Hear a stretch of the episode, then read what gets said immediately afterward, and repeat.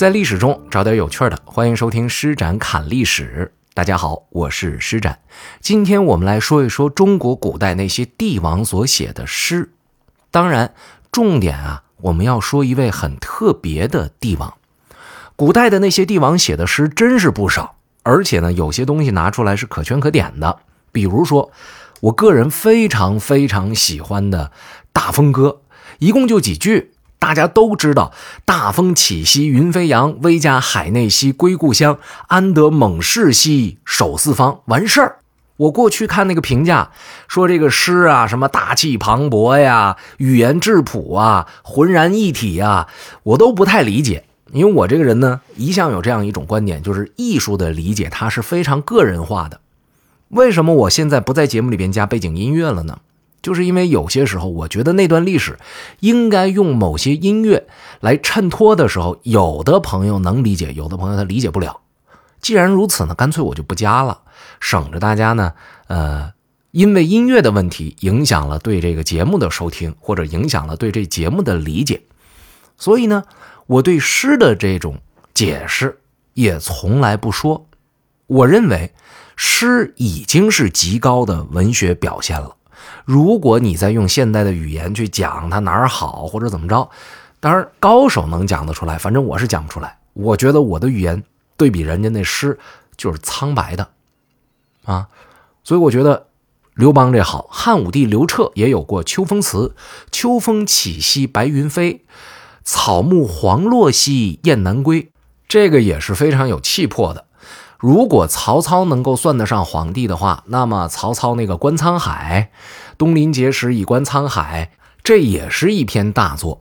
李世民的诗呢，我关注的不太多，在网上呢顺手搜了一篇《入潼关》，崤函称地险，金代壮两京，双峰直临道，冰河曲绕城，这也非常的大气。再往后来说啊，当然这个南唐后主李煜他那词“春花秋月何时了，往事知多少”，后面“问君能有几多愁，恰似一江春水向东流”，这个简直是太流传的太广了。但这个还算是词。还有我在网上查到了一个传说是朱元璋写的诗啊，叫“杀尽江南百万兵”。腰间宝剑血犹腥，山僧不识英雄主，只顾萧萧问姓名。这个诗呢，传说是朱元璋在打完陈友谅之后，呃，微服私访吧。然后寺庙当中的住持呢，就看到这来主杀气非常的重，就想要去化解他，然后就打听你叫什么名字。结果朱元璋呢，挥手就在寺院的墙壁上写了这么一首诗，写完之后大笑而去。这事儿怎么说呢？反正我觉得这诗要是真是朱元璋写的，那他这程度啊也就这样了。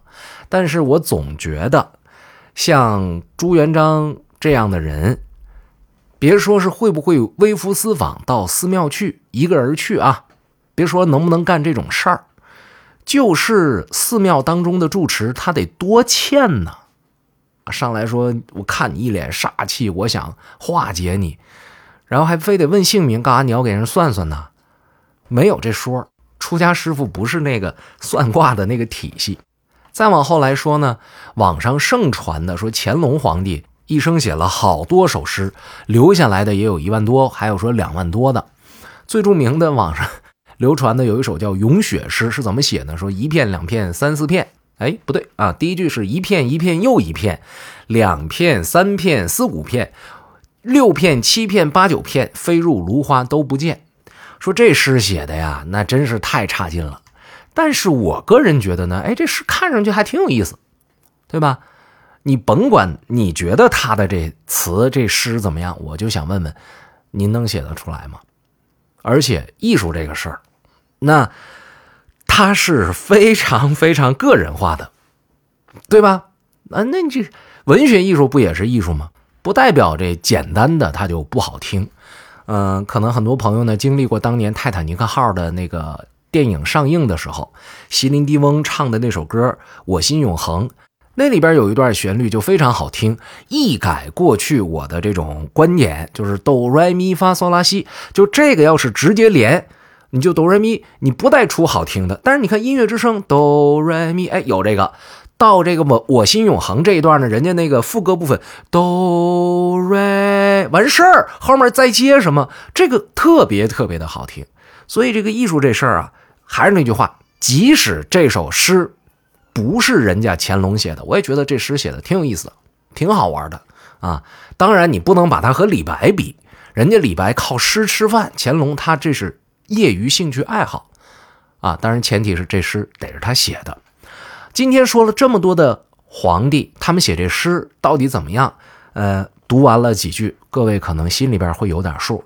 而我真正要和大家介绍的一位写诗的人，他的这个诗挺有意思。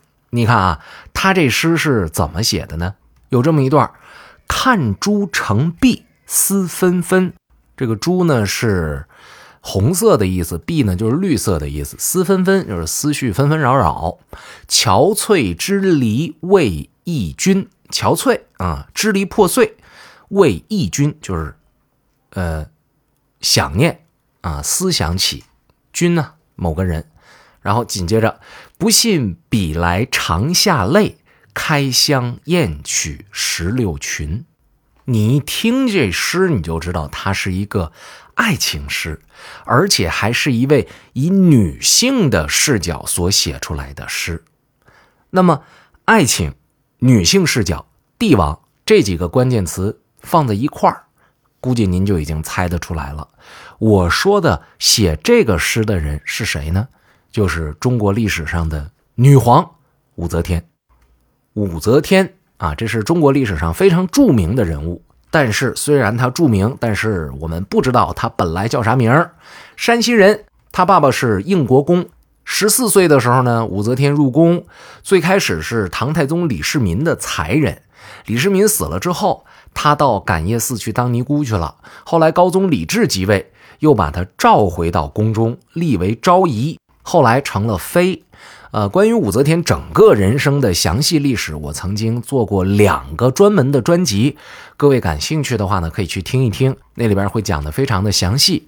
而我刚刚前面所念到的那个诗呢，就是出于武则天进宫之后，在众多的后宫美女的竞争之下，她向自己的意中人，其实就是唐高宗李治，这个能够决定她命运的男人。表达爱意的诗，其实他这诗呢，他就是写给皇上看的。为什么要给他看呢？就是有些事儿需要皇上知道。什么呢？我爱你，我对你的心呐，简直是不能够再怎么样来表达了。嗯，我想你啊，我在我的心里日夜念着你啊，可是我见不着你啊，我天天哭。不信你看我那裙子都已经哭成什么样了。哎，他是这样的一种情绪。那这就说明什么呢？这就不是武则天后来牛掰的时候创作出来的作品。那么武则天厉害了以后，得偿所愿之后创作的诗歌是什么样的呢？呃，我再给大家念一段啊，有一个叫《游石从诗》，这里边的句子是这样的：“万仞高岩藏日色，千寻幽涧遇云衣。”讲的是什么？山。啊，山的这个，呃，山峰挺拔，山谷幽深，而且你看它这山峰挺拔到什么程度，把太阳都给遮了。这个山谷幽深到什么程度？幽深到云彩都在它的旁边萦绕着，这是另外一种气象了。各位，这和之前那诗，你听着感觉像一个人吗？不像了，对吧？这个时候。他正是春风得意的时候，而且他心里边这种爽毫不掩饰。不过呢，你会发现这种爽里边呢，他并没有体现出一些自己要超越皇帝的意图，没有，他这就是写写那个山景的，写那风光的。为什么呢？因为在这个时候。我们不去说他动没动心思，说自己想要当皇帝，但是此时此刻，他所倚仗的还是皇上带给他的庇佑。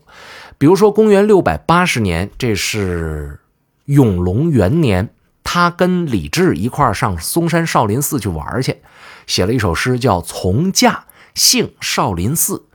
呃，在这里边呢，他就留下了这样的诗句，叫“夕遭焚之火，山红莲也飞”。它其实呢是一种感叹。啊，少林寺，我们之前曾经提过，这个中国历史上很有名气的古刹啊，千年古刹。然而呢，关于少林寺的历史，我还专门做过专辑，哎，这也是一个钉子户，呃，做过节目啊，钉子户。感兴趣的朋友呢，可以到《施展冷历史三百个历史书没告诉你的真相》那个专辑当中呢去找一找看。你看武则天在写这首诗的时候，她实际上是一种感叹，哎呀。